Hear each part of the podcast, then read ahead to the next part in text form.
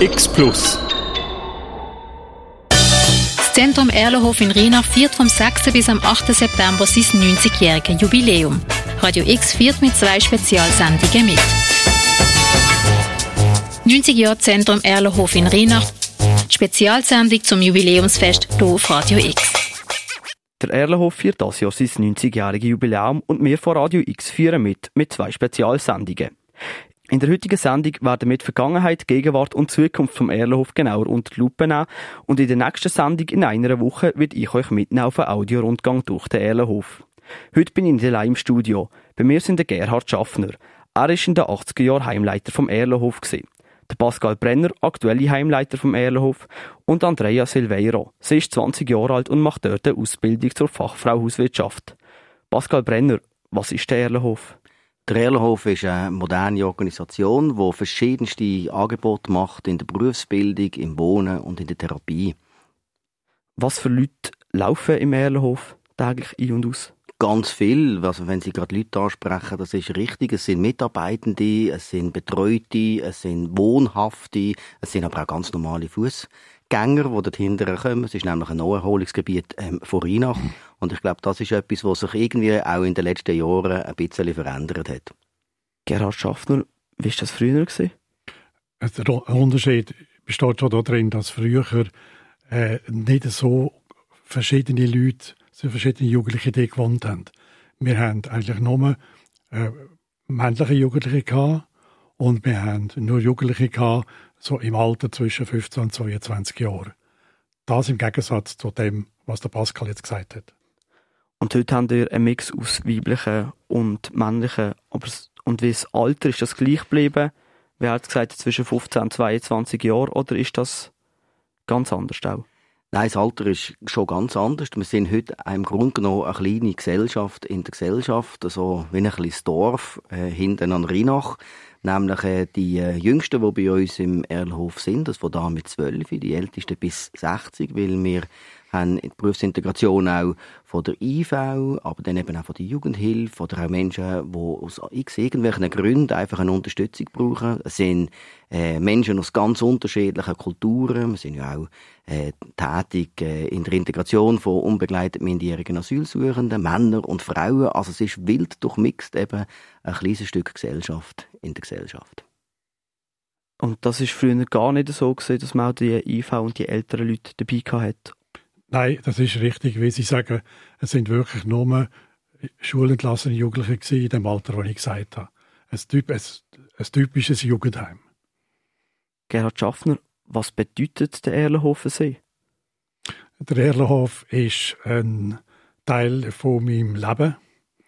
Und zwar äh, eine Zeit, wo ich sehr intensiv gelebt habe, wo ich sehr stark herausgefordert wurde aus der damaligen gesellschaftlichen Situation.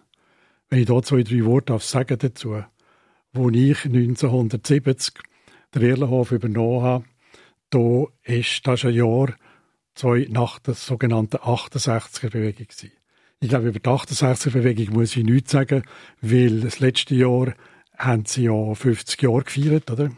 Und Radio und Fernsehen und Presse hat auch davon erzählt. Für uns äh, also immerhin zwei, drei Stichworte, weil das ist eine massive gesellschaftliche Veränderungen sind das gewesen, die auch Einfluss haben auf, auf die Jugendlichen und auf die Art und Weise, wie die Gesellschaft mit diesen Jugendlichen umgegangen ist. Stichwort dazu, für die, wo für das weit weiter weg ist, Minischüb, Anti-Baby-Pillen, Einführung vom Frauenstimmrecht oder Abschaffung vom Konkubinatsverbot. Und das hat die Gesellschaft ganz enorm verunsichert. Die, Lehrer, die Eltern, die Behörden, die Richter. Und das hat sich natürlich auch ausgewirkt aufs Leben in unserem Heim. Genau, auf die Auswirkungen von, dem, von der Entwicklung von der Gesellschaft auf das Leben im Heim werden wir später noch genauer eingehen. Zuerst will ich Ihnen, Pascal Brenner, genau die gleiche Frage stellen. Was bedeutet der Erlenhof für Sie? Ich bin jetzt sechs Jahre der Geschäftsführer. Wir reden ja heute nicht mehr vom Heimleiter, auch das ist ein Unterschied. Ich bin heute der Geschäftsführer von der Stiftung, Erla, Stiftung Erlhof und ich glaube, wenn man so eine Geschäftsführung hat, kann man das nur machen, wenn man auch überzeugt ist und das lebt. Der Erlhof ist für mich sehr viel. Es ist auch ein Stück von meinem Leben, auch wenn ich noch ein Stück von, von mir habe, im Vergleich zu dir, Gerhard.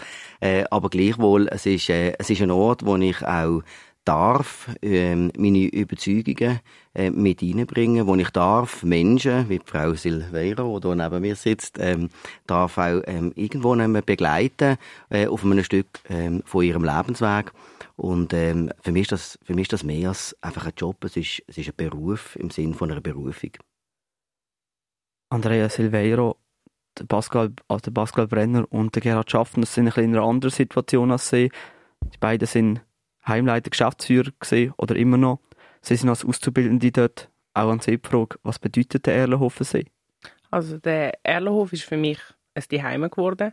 Ich bin mittlerweile schon drei Jahre dort, hat am Anfang nie damit gerechnet, dass ich so lange überhaupt in einer Institution bleiben kann Und dadurch, dass ich am Anfang eine recht schwere Zeit hatte, wo ich reingekommen bin und der Erlenhof mich nie aufgegeben hat, wo ich mich selber eigentlich aufgeben wollte, haben sie mir so gezeigt, dass es also haben wir eigentlich so wie ein Stück Familie gegeben. Die, die Liebe, wo ich sonst irgendwie nicht bekommen habe. Also nicht, voll nicht irgendwie so eine Beziehungsebene, wo es ungesund wäre, irgendwie, wo sie schon zu nahe wären, sondern einfach wirklich so die Sicherheit, du bist jemand, du kannst etwas und wir machen es ganz langsam, damit du wirklich auch an das Ziel kommst, weil ich immer riesige Gümpfe machen, die fast nie möglich sind. Wie haben Sie das gemerkt, dass die Sicherheit gegeben worden ist? Durch was für Methoden? Ich hatte einen recht schlimmen Vorfall ähm, im Erlauf gehabt, wo ich dann auch ähm, ins Heimat an eine psychiatrische Anstalt gegangen bin, freiwillig. Und dort habe ich eigentlich so damit gerechnet, gehabt, dass der Erlauf dann so sagt, wie es ist eine Gefährdung, also wir können die große Verantwortung für mich nicht tragen. Und dort haben sie dann von Anfang an gesagt, nein, weil ähm, du wirst jetzt da dann deine Ausbildung anfangen, du wirst die Unterstützung da haben und du wirst das packen. Und immer wenn ich dann so voll bei der Verzweiflung war, bin, so von wegen, ich habe jetzt wieder einen Monat nicht können, die ganze Zeit arbeiten, sind sie gekommen, ja, aber du bist zwei Wochen am Stück gegangen, bist doch mal stolz auf das. Vor einem halben Jahr hast du mal zwei Tage können machen Und dadurch, dass sie mir auch immer so wieder vor Augen geführt haben, wo ich die kleinen Schritte erreicht gemacht habe, habe ich da auch immer können, wie ein Stückweise auf mich selber stolz sein. Pascal Brenner hat mir die Frage geschrieben, ähm, sind Menschen im Erdenhof dort, weil sie ein Problem mit der Gesellschaft haben, oder ist es umgekehrt und die Gesellschaft hat ein Problem mit ihnen? Ich finde, die Frage passt sehr gut, gerade zu dem, was Sie gesagt haben. Die Frage in der Runde, wer ist das Problem, Gesellschaft oder Personen im Erlenhof? Also wenn ich gerade etwas dazu sagen weil auf diese Frage bin ich ähm, sehr gespannt und sehr angeregt, weil ich finde, man tut alle Heimkinder in einen Topf hineinwerfen. Das ist auch am Anfang, wo ich ins Heim gekommen bin, ah, du bist ein schwer erziehbar, was hast du denn angestellt? Wieso haben dich deine Eltern ins Heim da? Dabei haben gar nicht meine Eltern mich ins Heim da, sondern ich bin freiwillig von die Heim gegangen, weil ich das Heim als Chance gesehen habe. Ich habe am Anfang gar nicht gewusst, dass es überhaupt so etwas gibt. Ich habe einfach immer nur gewusst von Waisenhaus, okay, deine Eltern sind gestorben, der Staat schaut auf dich. Und erst später, als ich dann so mit anderen Leuten anfangen reden haben, was die Heime überhaupt alles abgegangen ist, haben sie mir wieder die Möglichkeit gezeigt. Und es gibt viele, die das Heim als Chance sehen. Es gibt auch ganz viele, die dort reinkommen und das als Strafe sehen. Aber ich finde einfach so, wenn man dann will, das auch als Chance sehen, dann öffnet das Heim einem so viele Türen. Und ich finde so, die Frage, sind mehr ein Problem von der Gesellschaft oder hat die Gesellschaft das Problem mit uns? kann ich einfach nur dazu sagen, würde die Gesellschaft so reibungslos funktionieren, bräuchte es die Institutionen ja gar nicht. Also es braucht sie, weil irgendetwas auch an der Gesellschaft nicht funktioniert. Gäbe es die Heime kein Problem, keine Gewalt, würden die Schüler immer in die Schule gehen, würden sie nicht in den falschen Freundeskreis reinkommen, so dann bräuchte es das ja gar nicht. Genau, ähm, wie stehen Sie dazu, Herr Pascal Brenner? Ich habe die Frage ja extra mal so in die Runde geworfen, weil es ist eine Frage, die man eigentlich mit richtig und mit falsch kann beantworten. Es gibt, ähm, auf der einen Seite gibt es Menschen, die haben wirklich auch einen Unterstützungsbedarf und äh, die haben ganz äh, spezifische Lebensfragen. Ähm, Sie merken auch an, anhand von meinen Wörtern, die ich jetzt brauche, ich möchte nicht von Problemen reden, auch wenn ich das so äh, ähm, in der Fragestellung formuliert habe, sondern es sind, in erster Linie sind es Lebensfragen. Ich glaube, jeder von uns hat irgendwann im Leben ein oder mehrmals Moment, wo einfach Sachen nicht laufen, wie sie sollten laufen. Das ist die eine Seite. Und die andere Seite ist dann auch, ähm, wenn man die Lebensfragen hat, was, ähm, was, was passiert eigentlich um einen herum? Gibt's gibt es Menschen, und ich, dem sage ich jetzt Gesellschaft, gibt es Menschen, die das als normal anschauen, dass ein Leben nicht einfach irgendwie so ganz normal verläuft. Wir sind irgendwo in einer Zeit angekommen, habe ich manchmal das Gefühl, wo man meint, Leben muss immer wahnsinnig lustvoll sein, alles macht wahnsinnig Freude, es funktioniert alles. Und wenn irgendwann mal etwas nicht ganz so klappt, dann ist das gerade eine wahnsinnige ähm, Tragödie. Und dann muss man entweder zum Psychiater oder man muss irgendwo sonst etwas haben. Und dort finde ich wieder, ähm, müsste vielleicht manchmal auch die Gesellschaft ein bisschen weit wie überlegen, ähm, wie viel Unterschiedlichkeit oder auch wie viel Momente in einem Leben, die wir uns selber auch zugestehen, wo es vielleicht nicht ganz so super läuft, wie man das jetzt erwartet. Ich mache das jetzt an einem Beispiel. Ähm, wir gehen jeden Tag äh, gehen wir pünktlich arbeiten und äh, die grundsätzlich der gleichen, als würde es uns auch jeden Tag gleich gut gehen. Und das ist auch richtig, dass wir uns irgendwo in die Pünktlichkeit und in die gesellschaftlichen Normen auch äh, rein tun. Aber wenn man sich vorstellt, wenn man wirklich einmal einen Lebensmoment erlebt hat, ist irgendwie äh, ein sehr wichtiger Mensch gestorben oder es ist sonst etwas ähm, ähm, passiert und ähm, man, man, man leidet jetzt da wirklich drunter, oder? Wie viel Druck, dass man dann sich selber auch macht, äh, dann wie nicht können sagen, jetzt lüte ich vielleicht einmal an der Abend an und sage, ich komme heute schon, aber ich komme auch pünktlich, aber äh, rechnet vielleicht damit, ich bin jetzt heute nicht gerade auf 100 oder 120 Prozent der Leistung, wenn ich das sonst bringe, sondern ich habe jetzt gerade einen Moment, wo vielleicht einfach ein bisschen ähm, ich mehr Zeit brauche als, als sonst. Und dort sehe ich eben auch, die Gesellschaft ähm, hat dort auch eine Aufgabe von sich, nämlich darüber nachzudenken, wo gebe ich Menschen, die nicht den Normen entsprechen, auch einen Platz. Genau, fehlt vielleicht auch ein bisschen die, die Flexibilität in der Gesellschaft, dass so etwas akzeptiert, dass jemand anruft und sagt, hey, ich komme zwar pünktlich, ich komme und pünktlich, aber ich bin, ich bin nicht ganz zu Weg, wie Sie gesagt haben.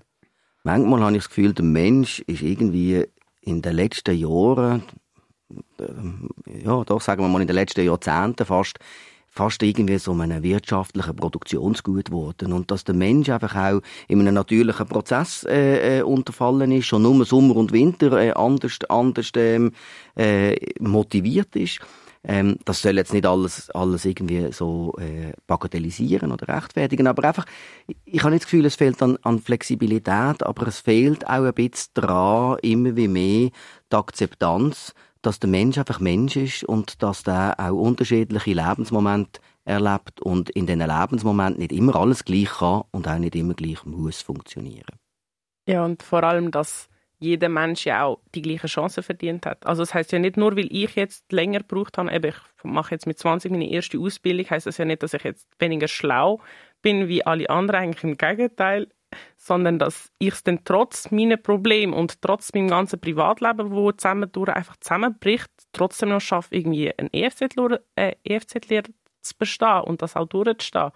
Und ich finde eben, man sollte den Menschen immer Chancen geben, und zwar die gleichen, und auch motivieren. Und dann, wenn man klar merkt, irgendwann ist, man gibt Chancen und eine Chance nach der anderen, irgendwann ist dann auch fertig. Aber dass jeder das verdient hat und dann wirklich auf sein Tempo anpasst, anpasst weil kein Mensch ist per se dumm. Er braucht einfach andere Unterstützung, andere Hilfe, vielleicht länger als andere. Und auf das geht die Gesellschaft wie zu wenig ein. Sobald du eben ein bisschen aus der Reihe tanzt, bist du anders und anders ist irgendwie nicht gut. Ja, und ich, und ich habe auch gerade das Gefühl, dass äh, je länger, je länger wie mehr, oder, was wie Sie jetzt gesagt haben, Frau Silveira, ähm, Dummheit oder, oder, oder, oder ich brauche länger, das sind ja alles irgendwelche Vorgaben, wo sind jetzt Wörter, die sie brauchen, aber das eigentlich sind es Vorgaben, die von, von außen kommen. Mhm. Wenn sie sich selber könnten, könnten wählen und einfach den Rhythmus gehen, wo sie, wo sie gehen, dann äh, kommen sie dort gleich an und sie haben dann auch kein schlechtes Gewissen oder sie müssen nicht solche Wörter oder so einen Druck erleben. Ja oder? Sondern das ist effektiv ähm, etwas, wo, wo einen Anteil von außen kommen, oder? Und das ist natürlich auch jetzt die Aufgabe vom Erlenhof, um vielleicht auch wieder auf das äh, zu kommen, oder? Wir haben natürlich auch äh, die Chance, äh, im, im, im Auftrag auch von der Gesellschaft und im Auftrag von der öffentlichen Hand, uns auch die Zeit zu nehmen und den Druck einfach auch einmal rausnehmen. Und das ist, dort, dort kommt auch ein Stück Überzeugung raus, Ähm, jeder Mensch ist grundsätzlich gut, er braucht unterschiedliche Zeit, er braucht auch unterschiedliche ähm, Wege und ich bin der Meinung, dass genau dort in diesem Unterschied ganz am Ende betrachtet, wenn man das jetzt einmal so ein bisschen in einem grossen, grossen Bogen, vielleicht von 50 Jahren, das kannst du, Gerhard, vielleicht dann beurteilen, ähm, sind eigentlich äh, meistens die Leute, wo, wo irgendwie die Gesellschaft weiterbringen, sind nicht die, die in der Norm funktionieren, sondern das sind immer die, die ein bisschen anders sind. Und von denen haben wir ganz, ganz viele im Erlenhof. Und wegen dem freue ich mich auch immer wieder äh, mit diesen Betreuten dort zu sein, weil ich weiss, irgendwie äh, sind das Menschen, die die Gesellschaft weiterbringen.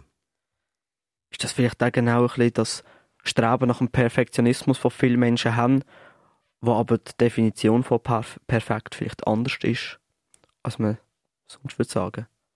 Also perfekt gibt es ja eigentlich sowieso nicht, oder beziehungsweise perfekt muss man ja eine Art auch ähm, irgendwie definieren. Also wenn, wenn Perfektion zum Beispiel, äh, ähm, sagen wir jetzt mal eine Aprikosenplantage irgendwo mehr ist, oder? Das sind schöne Striche, das sieht wunderschön aus und ist auch ähm, äh, farblich sehr anregend. Aber ähm, es ist alles andere als perfekt, weil damit das überleben kann, braucht es sehr, sehr viel Hilfsmittel, oder?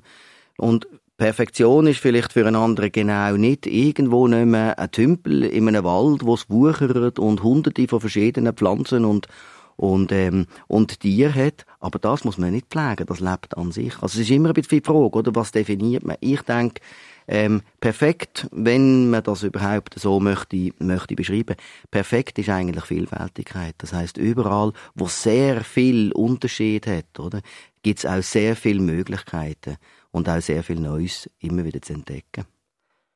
Ich würde sagen, gehen wir in wenigen Minuten noch weiter auf das Thema ein. Ähm, zuerst einmal hören wir das Lied bis hier und noch weiter vom Adel Tawil.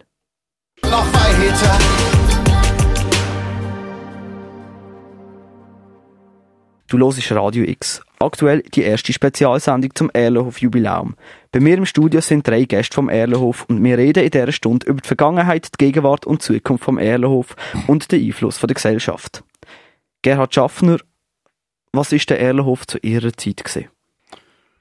Äh, der Erlenhof ist, wie ich schon gesagt habe, ein Heim für männliche Jugendliche nach der Schulentlassung bis im Alter von 20, 22 Jahren.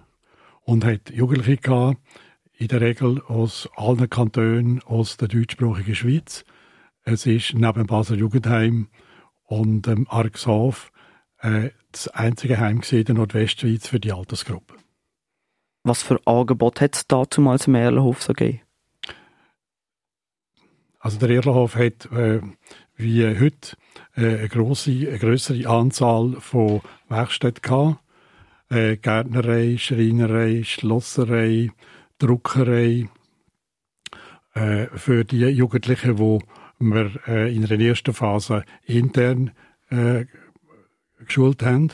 Und in der zweiten Phase äh, haben wir mit den meisten Jugendlichen sind wir so weit gekommen, dass sie Berufslehre haben können, extern weiterführen.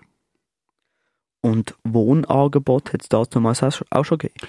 Ja, also das Konzept vom Mirlenhof stammt von meinem Vor Vorgänger ähm, Ernst Müller, wo, im, wo das Heim fast 50 Jahre lang geleitet hat. Und er hat schon äh, in der Zeit vom Zweiten Weltkrieg ist, hat er äh, das äh, große Anstaltsgebäude, wo, wo man heute noch sieht, hat er ergänzt durch Pavillon und in selber Zeit äh, haben, die, leben die, haben die Jugendlichen in sieben Wohngruppen gelebt auf einem Areal. Äh, ich vermute, dass das heute noch ähnlich ist, außer eben, dass es heute noch zusätzliche äh, Angebote auswärts gibt. Wir haben einig probiert, damals in Basel noch eine externe Gruppe aufzumachen, um den Jugendlichen den Übergang ins Leben das zu erleichtern, haben aber Schiffbruch erlitten, wie ich aber weiss, haben meine Nachfolger haben das in dieser Beziehung besser gemacht. Wie ist das Verhältnis in diesen Wohngruppen? Also ich bin, ähm, habe jetzt Buch gesehen beim Erlenhof, auch in, so, eine Wohngruppe kann ich reinschauen. Ich habe das Gefühl, es war ein sehr lockerer Umgang miteinander, mit der Betreuerin. Wie war es damals? Gewesen? Äh, ich kann natürlich nicht beurteilen, jetzt wie der Unterschied ist zum Erlenhof heute, oder? Ich äh, bilde mir aber ein, dass der Umgang in der, in der Wohngruppe auch relativ locker war. Wobei, ich würde gerne noch etwas äh, Historisches anhängen. Als ich den Erlenhof übernommen habe, äh, hat jede Gruppe ein Ehepaar, also ein Ehepaar gehabt, das die Gruppe geleitet hat. Ein Mann, und also ein Ehepaar, zum Teil mit eigenen Kind, oder?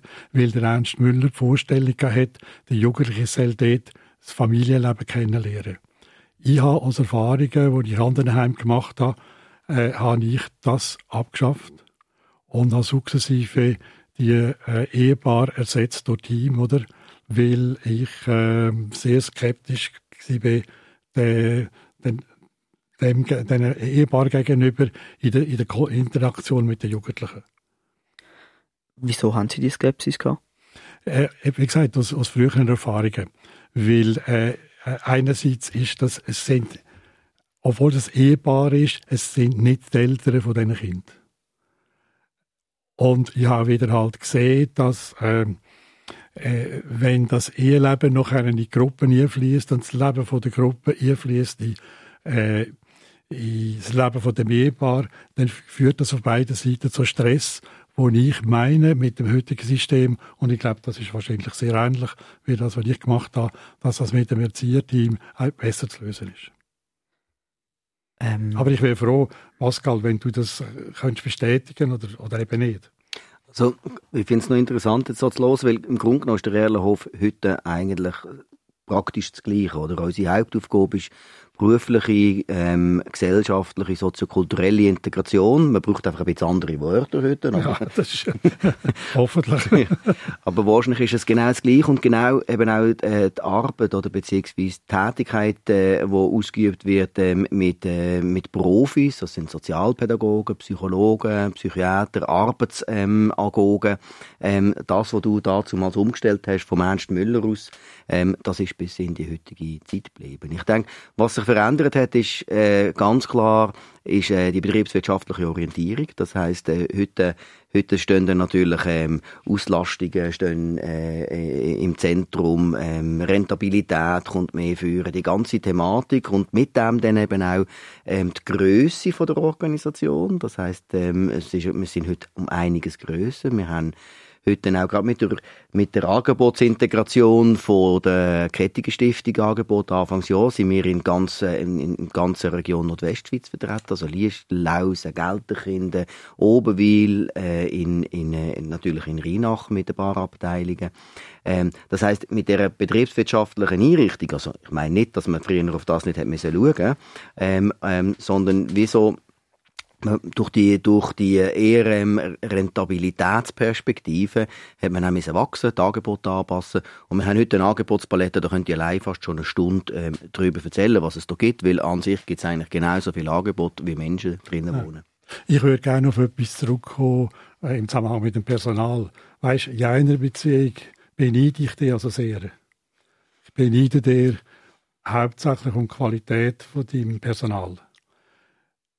1970 hat es in Basel ein, zwar eine äh, sogenannte Heimerzieherschule gegeben, äh, aber äh, wir haben nie, äh, nie ausbildungsmäßig eigentlich die Leute gehabt, wo, wo du heute hast. Oder? Ich will mich nicht negativ äußern über meine Mitarbeiterinnen und Mitarbeiter damals. Die haben sehr engagiert geschafft. Aber eben, sie haben zum Teil einfach spezifische, die haben spezifische Fachausbildung nicht gehabt, die deine Leute heute haben. Ja, das ist, das ist richtig und äh, muss auch sagen, das braucht es heute auch. Das ist, also, das ist heute äh, wie auch eine andere Zeit. Das sind andere Menschen, die bei uns, die bei uns ähm, auch ankommen. Menschen mit sehr, sehr belasteten Biografien. Ähm, und und wirklich auch ganz, ganz grosse Lebensfragen. Und äh, die, die Komplexität, die hier an uns an, ankommt, die braucht effektiv auch das Personal. Aber es ist, es ist richtig, es ist, hier, ähm, es ist einiges gegangen, hat natürlich auch mit der Professionalisierung von diesen einzelnen Berufsgruppen zu tun. Aber die Leute hat ja auch schon gebraucht. genau, auf die Entwicklung werden wir später nochmal zurückkommen. Ich will nochmal schnell, wir sind im Wohnen gesehen. Andrea Silveiro, sie haben eine Zeit lang in einer Wohngruppe gewohnt. Jetzt sind, wohnen sie im externen betreuten Wohnen. Können Sie uns ein bisschen über Ihre Erfahrungen in diesen, äh, in diesen Wohngruppen erzählen? Also genau, ich war ein Jahr auf der Wohngruppe Waldeck. Das ist oben gerade am Berg vom Erlenhof. Ähm, innen bin ich betreut worden, einfach zum generell mal so eine kleine Tagesstruktur überkommen, überhaupt mal schauen, Berufsfindung, wo geht es mit mir an, weil ich eigentlich am Anfang recht so einen konkreten Weg hatte. Ich möchte Kinderbetreuung machen und dann später auch Sozialpädagogik studieren. Das hat dann nicht so geklappt und da hat man halt geschaut, was kann ich sonst machen. Ich habe vieles ausprobiert, Landwirtschaft, technischer Dienst, bis ich dann schlussendlich bei der Hauswirtschaft gelandet bin. Und weil ich das, also weil ich dann so wie bewiesen habe, dass ich die Tagesstruktur kann wahrnehmen und alles und ich mich eigentlich recht dann auch von der Gruppe dann auch so ein bisschen zurückgezogen habe, weil dann doch gemerkt habe, okay, es kommen jetzt langsam Jüngere als du rein, also langsam wirst du so ein bisschen die Gruppenälteste, ähm, hat man dann entschieden, so in eine externe Wohnung zu gehen. Am Anfang war die Bedingung, dass die Wohnung auch in Rheinach noch bleiben sollte, einfach weil ich halt doch engere Betreuung brauche als jetzt andere ähm, Bewohner, die auch im externen Wohnen betreut werden. Mittlerweile wohne ich aber jetzt auch in der Stadt. Wird einmal in der Woche kommt eigentlich meine Bezugsperson immer zu mir heim und schaut, was gerade so anfällige Themen sind, einfach bezüglich auf Wohnen. Sonst habe ich noch einen Stützkurs, wo ich dann nach der Arbeitszeit dann einfach noch zu meiner Bezugsperson gehen kann, um so Hausaufgaben oder mit dem Lernen, PowerPoint, sonst irgendetwas, sie mir hilft. Der Unterschied ist halt, wirklich so am Anfang ist schon so dass man sich recht schnell alleine gefühlt hat, die Heime oder plötzlich man ist eigentlich sonst immer mit den Betreuer, die schlafen ja dann auch dort, also man hat ja schon die Bettzeiten und alles, aber du weißt, dass egal um welche Zeit etwas ist, kannst du angehen, sie wecken und, und etwas sagen und das hast du dann plötzlich in der eigenen Wohnung nicht mehr. Und halt die, die Selbstverantwortung, du musst jetzt auf dich schauen und mit dem habe ich am Anfang mega Mühe gehabt, weil ich mir halt selber nicht so viel wert bin wie immer andere. Also ich habe eigentlich mehr Sachen für andere gemacht als für mich. Und das dann halt wirklich mehr an die Hand nehmen und mir helfen und mir das so zeigen, so Stück für Stück. Selbstfürsorge zu haben, das finde ich, haben sie trotzdem auch noch mega gut gemacht, auch wo ich dann extern war. Wie muss ich mir den Prozess vorstellen, wo sie ihnen das beigebracht haben? Ist das mehr so, also ich stelle mir ein Heim immer sehr streng vor. Ich weiß nicht, aus irgendeinem Grund habe ich so das Bild von strengen Betreuerinnen und Betreuern im Heim. Wie ist es gesehen, so der Weg bis zu der Selbst, äh, Möglichkeit selber zu wohnen? Also im Erlhof ist es überhaupt nicht so. Ich bin von, von einer geschlossenen Institution gekommen. Also ich bin vom Plantanenhof in St. Gallen gewesen. und bin dann in Erlhof eingetreten und meine Beiständin ist dort auch noch so recht skeptisch so darüber gewesen, ist der Erlhof vielleicht doch nicht zu frei, weil eben es wird alles recht individuell angeschaut. Man schaut, wie viel Ausgang benötigst du, brauchst du für die Anfangszeit, weil du sollst ja gleichzeitig auch noch ankommen halt dort und nicht irgendwie gerade überfordert sein mit allem, weil das Areal auch so riesig ist. Und da hat man so angefangen zu schauen. Also für mich hat man dann so gesagt, dass ich einmal in der Woche so extern rausgehen kann und sonst einfach die restliche Zeit ähm, auf dem Areal bleibe. Aber es, dadurch, dass das Areal auch so riesig und viele Möglichkeiten bietet, ist das eigentlich auch nicht wie so ein Gefängnis oder so, überhaupt nicht. Also wenn man von der Wohngruppe Waldeck bis hinten zu der Landwirtschaft läuft, sind das locker 15 Minuten, wenn man gemütlich läuft. Also ist es doch riesig gewesen. Und der Schritt dann zu mich ins eigene Wohnen begleitet, ist dann halt einfach so gewesen, dass sie dann ähm, mit mir gekocht haben. Oder dann halt eben der Anfangszeit, wo ich in die Wohnung eingezogen bin und wo sie gesehen haben, okay, ich lasse mich komplett selbst verwahrlosen, sind sie dann halt statt nur einmal in der Woche, sind sie alle zwei Tage gekommen. Und sind mit mir zusammen einkaufen, damit ich wirklich das Geld auch fürs Einkaufen ausgeben habe und nicht für Kleider oder sonst irgendetwas, dass mein Kühlschrank immer voll war. Also sind schon so ein bisschen gekommen, auch kontrollieren, aber ich habe ich ha das nie so als Kontrolle empfunden, sondern wirklich so immer so als Unterstützung. Sie kommen jetzt und sie gehen zusammen mit dir einkaufen, damit du lernst, mit dem Geld umzugehen, damit du Essen daheim hast, damit du wirklich lernst, eigenständig zu bleiben. Und sie haben zum Beispiel auch mit mir Sachen entsorgt, sind mit mir einkaufen, damit ich wirklich auch gemütlich einrichten kann und alles. Also immer auf die Wünsche, die ich geäußert habe, ist mir recht gut eingegangen. Man muss ihnen einfach wie sagen, was braucht man selber zum Weiterkommen, weil das ziehen sie dann nicht aus der Nase raus. Da musst du selber überlegen. Ich würde noch ganz schnell etwas sagen zu Ihrem Hinweis äh, von, von Strenge, weil das Bild, das besteht tatsächlich noch in der Gesellschaft, äh, dass in einem Heim, ich glaube, wenn man, wenn man Heim vorstellt, dann kommen einem so graue Bilder irgendwo in den Kopf und irgendwie eben streng und, und, und hart und so. Und mir würde das einfach einmal sagen, oder? Äh, ich finde, dass es ist einfach schon längstens vorbei, oder? Heim ist heute nicht mehr Heim, wie, wie, wo mit diesen Bildern besetzt ist. Das wäre wie wenn man in einem Spital würde sagen, man macht Operation noch mit Axt und Sage. Also das ist, da sind wir wirklich weit, äh, äh, weiter weg, und zwar auch in der, in der ganzen Schweiz, oder? Ähm, wir fördern und begleiten heute die Menschen, die, die zu uns kommen und schauen, und schauen mit ihnen, was sie, was sie letztendlich brauchen, oder? Und manchmal, ähm, braucht es auch Strenge. Das ist ja so. Aber das ist nicht so, dass das grundsätzlich in den Heimen so stattfindet. Und vor allem ist es auch so, dass, also es fängt schon wie so kleine Sachen an, wie, wie bei mir. Ich habe zum Beispiel immer mega Mühe mit Pünktlichkeit, also am Morgen aufzustehen, überhaupt aus dem Bett zu kommen. Und dann hat es einfach schon gelangt, wenn ich dann den Sozialpädagogen, der gerade am Abend Dienst hatte, kann ich sagen, hey, am Viertel ab sieben tust du mich Notfall wecken, bitte. Wenn ich bis dann noch nicht unten bin, dann habe ich verschlafen. Und dann kommen sie einfach mit dem, weil der Unterschied ist ja jetzt, dass ich nicht daheim wohne und Mami und Papi mir das können zeigen und beibringen, wie man Steuererklärung macht und wie man aufs Leben vorbereitet wird, sondern das machen jetzt halt einfach die Sozialpädagogen bei mir.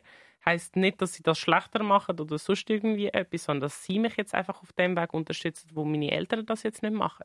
Ja, und faktisch kann man aus keinem Giraffe einen Elefant machen, auch mit, mit allen Erziehungsmethoden, die es gibt, oder? Man kann Giraffe nur lernen, Giraffe sein. Und das heißt, er muss selber den Weg finden. Und da sind wir eben heute äh, definitiv in Aushandlungsprozessen und nicht in Vorgaben. Also sie begleitet wirklich und zeigt dir nicht den Weg, sondern sie begleitet dich und zeigt dir die Möglichkeiten, was es gibt. Genau, ich würde gerne auf das zurückgehen, was Sie gesagt haben, eben das graue Bild von daheim, das eben heutzutage nicht mehr so ist. Äh, als ich im Mehlhof zu Besuch war, ist mir so ein bisschen gesagt worden, hey, das Wort Heim wird hier nicht gern gehört. Ist das genau der Grund, wie man sich von dieser so ein anderes Bild will schaffen als das böse graue Heim. Also ich glaube, das Wort Heim, nein, anders gesagt, äh, Heim hören wir natürlich nicht gern, weil Heim einfach gesellschaftlich so wahnsinnig besetzt ist. Ähm, und trotzdem, am, am ganz am Ende äh, sind wir Heim. Also es gibt Altersheim, es gibt äh, Jugendheim, es gibt ganz verschiedene ähm, Heim. Ähm, ich habe das Gefühl, man muss wie, ähm, nein, wir müssen wie auch ein Stück weit dafür äh, Sorge tragen, dass man wegkommt von dem Heim, eben, wo so grau besetzt ist, sondern dass wir hingehen in ein Heim, wo es eigentlich auch heisst, es ist ein da Heim. Es ist ein Ort, wo man eine Lebenszeit verbringt. Ich würde sagen, reden wir später noch mehr über das in dieser Sendung. Zuerst einmal hören wir den Musikwunsch von Andrea Silveiro, äh, Captain von Danitza.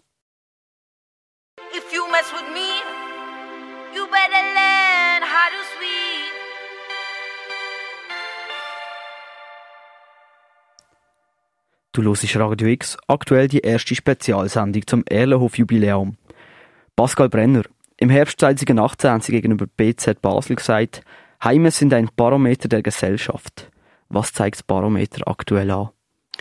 Im Moment habe ich das Gefühl, ist die Gesellschaft so ein bisschen weiter an einem Punkt äh, angekommen, wo man eigentlich gar nicht so richtig ähm, weiß, was man eine Art wie will. Das ist jetzt eine sehr pointierte und vielleicht auch ein bisschen ähm, ähm, eine vorwerfende Art. Aber wenn man, ähm, wenn man sich einmal überlegt, irgendwie, wie, wie, wie machen Sie so ein Beispiel im, im, in einem Dram, das ist jetzt auch so ein, äh, so ein, halt ein Klassiker in einem Dram, ähm, verprügeln sich zwei Menschen, es reagiert irgendwie niemand mehr drüber. Wenn man einmal mhm. irgendwann einmal auf einen Kinderspielplatz geht und einmal schaut, wie viele ähm, Eltern sich ähm, mit dem Bildschirm beschäftigen und nicht mit den Kindern, äh, es ist so eine Art, so eine, so eine Zeit, wo, also, ich sage mal, soziale Drift irgendwo. Man, man driftet irgendwo nicht mehr mit, äh, sich engagieren nicht mehr in einem Verein oder so, ist eher so ein etwas Knapps. Und ich habe das Gefühl, nicht ich habe das Gefühl, sondern ich merke auch, in, in, in den Institutionen kommt das so ein Stück weit zum Tragen, dass äh, die Menschen, die zu uns äh, äh kommen,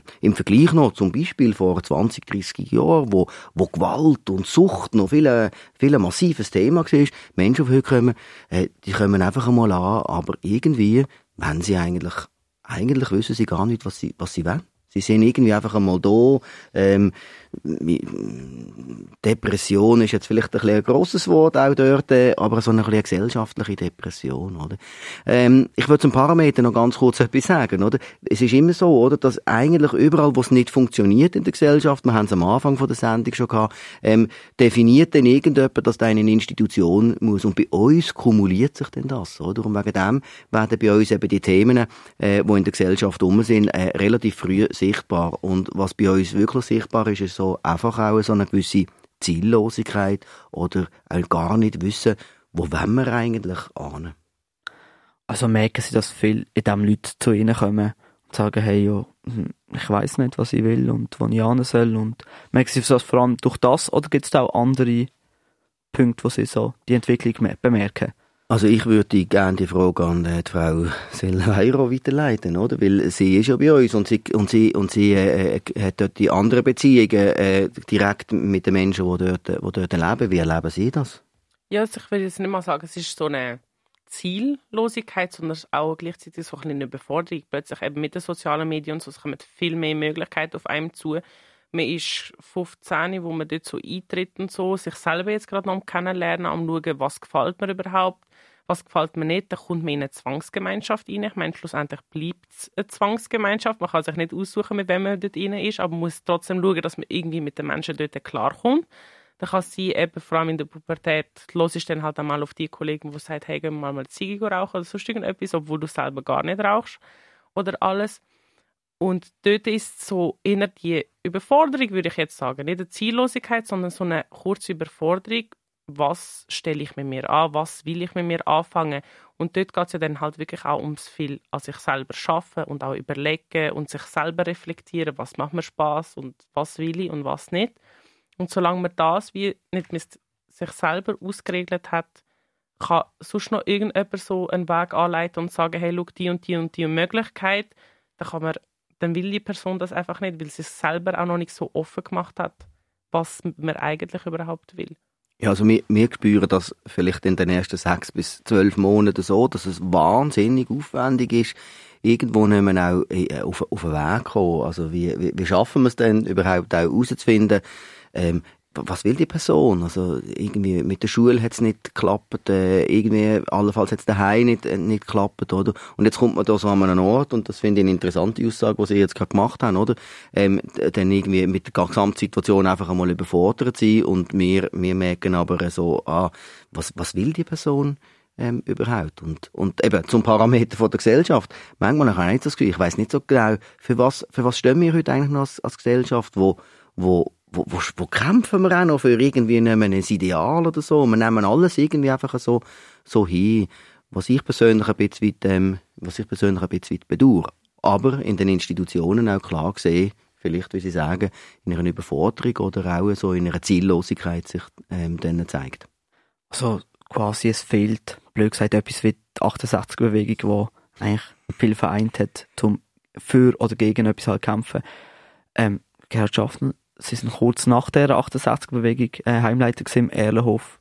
Wie, haben, wie erleben Sie das? Wie haben Sie das erlebt? Also ich finde es eine heikle Frage. Äh, ich höre einfach von den heutigen Leuten, die in den Heim arbeiten, die Jugendlichen sind ganz anders. Ich habe den Eindruck, sie sind ganz anders. Aber es ist schwer zu beschreiben. Ich denke, es, sind, es ist einerseits die ganze Sucht- und Drogenproblematik, wo damals, äh, damals hat man in Basel Amphetamin auf der Gas jederzeit bekommen, oder?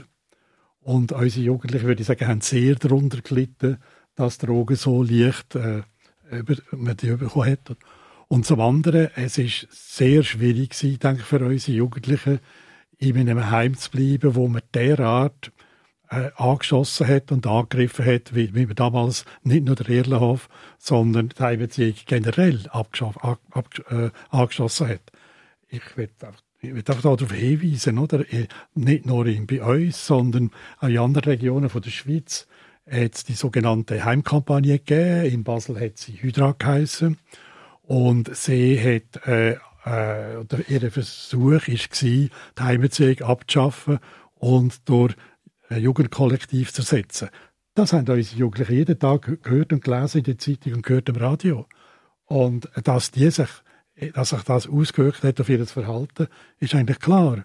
Und beim Mirlenhof ist es, ich will das ganz kurz erzählen, ist es so weit gegangen, dass die Hydra äh, hat eine Pressekonferenz gemacht in Basel und in der Pressekonferenz hat sie gesagt, der Schaffner hat das Therapiekonzept und zwar das Therapiekonzept besteht darin, dass er den Jugendlichen Drogen abgibt, um sie politisch inaktiv zu halten.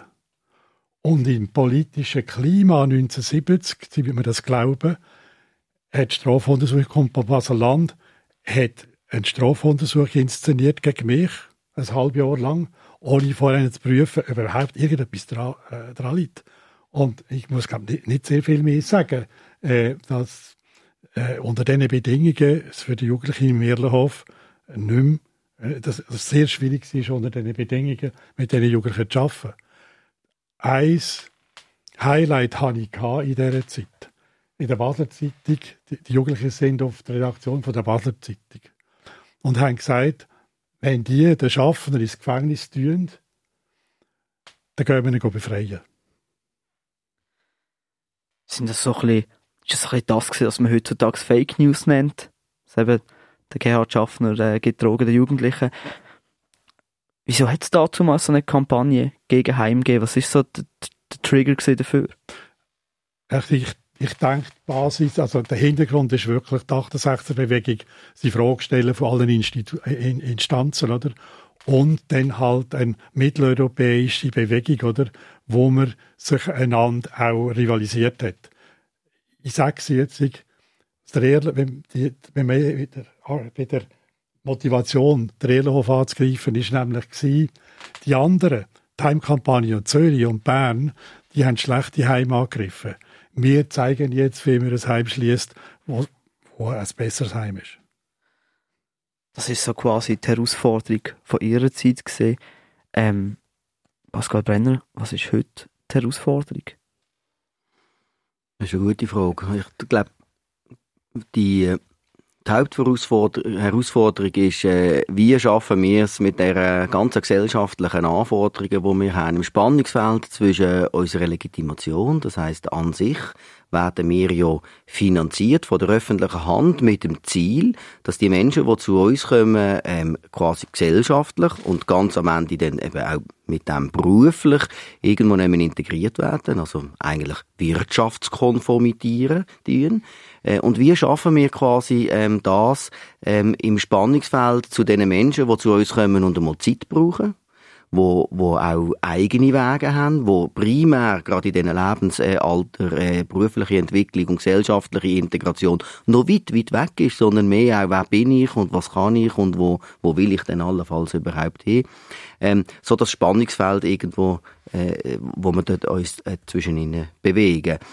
Ähm, ich würde noch etwas schnell zum, zum, zum äh, Gerhard Schaffner sein Votum sagen von der, äh, von der Politik von früher. Ich finde, äh, Manchmal wünsche ich mir auch, dass ähm, die Politik heute nicht in diesem Rahmen, aber äh, grundsätzlich auch Stellung nimmt zu solchen Institutionen, weil, ähm, wie gesagt, gesetzlich wie auch äh, von der Art, wie wir, äh, wie wir aufgestellt sind, sind wir da, dass wenn irgendwo eine Destabilisierung stattfindet in der Gesellschaft, eben sei es, es funktioniert in der Familie nicht, auf x welchen Gründen kann man beruflich ähm, äh, keine Ausbildung machen oder so, dann sind wir als Institutionen da und versuchen mit, mit auch relativ knappen Mitteln, ähm, versuchen dann auch mit diesen Menschen auf dem Weg, auf dem Weg zu sein. Und manchmal würde ich mir eben wünschen, es gäbe irgendwo auch ein politisches Statement, das sagt, doch, wir brauchen solche Institutionen. Das ist wichtig. Es ist ein wichtiger Faktor in unserer Gesellschaft, damit alle anderen oder wir als Gesamtgesellschaft irgendwie können am Morgen aufstehen und uns sicher und wohl fühlen.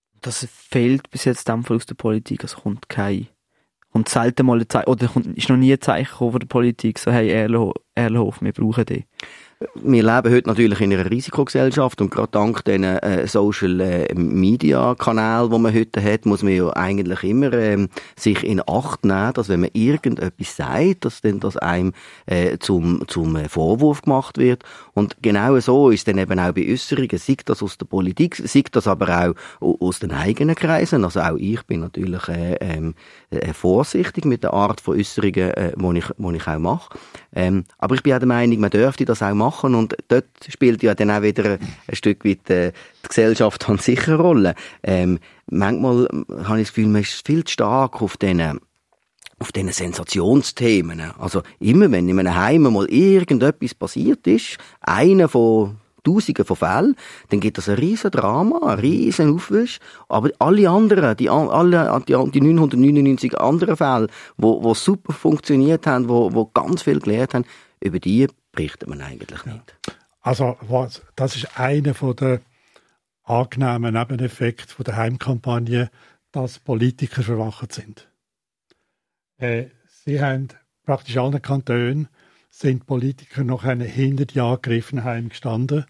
Und was damals äh, außerordentlich wichtig war, dass die finanziellen Gelder vom Bund in, der, äh, in äh, Millionenhöhe neu bewilligt worden sind und das, das hat den Heimerziehung, äh, äh, den Entwicklung ermöglicht von der Heimerziehung, die ohne Heimkampagne und letztlich ohne die Bundesgelder nicht möglich gewesen wäre. Also das ist, ich rede jetzt von der Zeit so zwischen 70 bis 75, 80, muss man sagen, doch, damals hat sich Politik gekümmert um die Institutionen.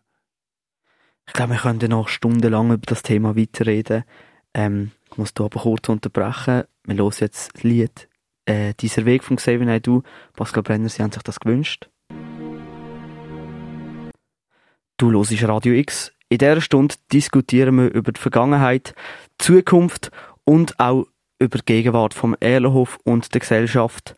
Zum Abschluss würde ich gerne noch die Frage stellen, zuerst mal an Gerhard Schaffner. Gerhard Schaffner, was wünschen Sie sich für die Zukunft vom Erlenhof? Ich wünsche dem Erlenhof der Zukunft, dass die Jugendlichen trotz ihrer Vorgeschichte nach dem Austritt aus dem Heim von der Gesellschaft vorurteilslos akzeptiert werden. In der Berufsarbeit, in der Freizeit und in der Suche nach gesellschaftlichen Kontakt. Andrea Silveiro, gleiche Frage an Sie. Ich würde mir auch wünschen, dass Gesellschaft offener, ohne Vorurteil den Mensch anschaut und nicht dem seine Lebensgeschichte, sondern einfach als Mensch kennenlernt und nicht die Vergangenheit eine Rolle dazu beiträgt oder spielt. Pascal Brenner. Ich wünsche mir, dass wir alle mehr den Mut haben, Neues auszuprobieren. Jeden Tag einmal. Und dass wir den ganzen Entwicklungen, die passieren, so dunkel oder auch manchmal so hell, dass sie sind, irgendwie mit Neugier und einem bisschen Humor begegnen. Das ist das, was ich meine, wo Leben letztendlich ausmacht. Egal an welchem Punkt und zu welcher Zeit. Du hast gerade die erste von zwei Spezialsendungen zum Erlenhof Jubiläum gelost.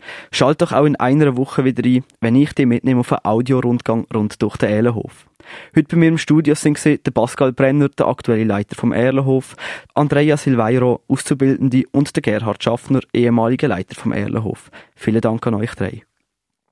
Falls du die Sendung willst nachhören, dann kannst du das entweder am Samstag am 1 in der Wiederholung oder auch auf unserer Website radiox.ch. Für Radio X in der letzten Stunde am Mikrofon der Luca Frabotta. Spezialsendung auf Radio X zum 90-jährigen Jubiläum vom Zentrum Erlohof in Rheinach. Präsentiert von Radio X. X Plus. Am Donnerstag um 6 und am Samstag am 1. Nur hier auf Radio X.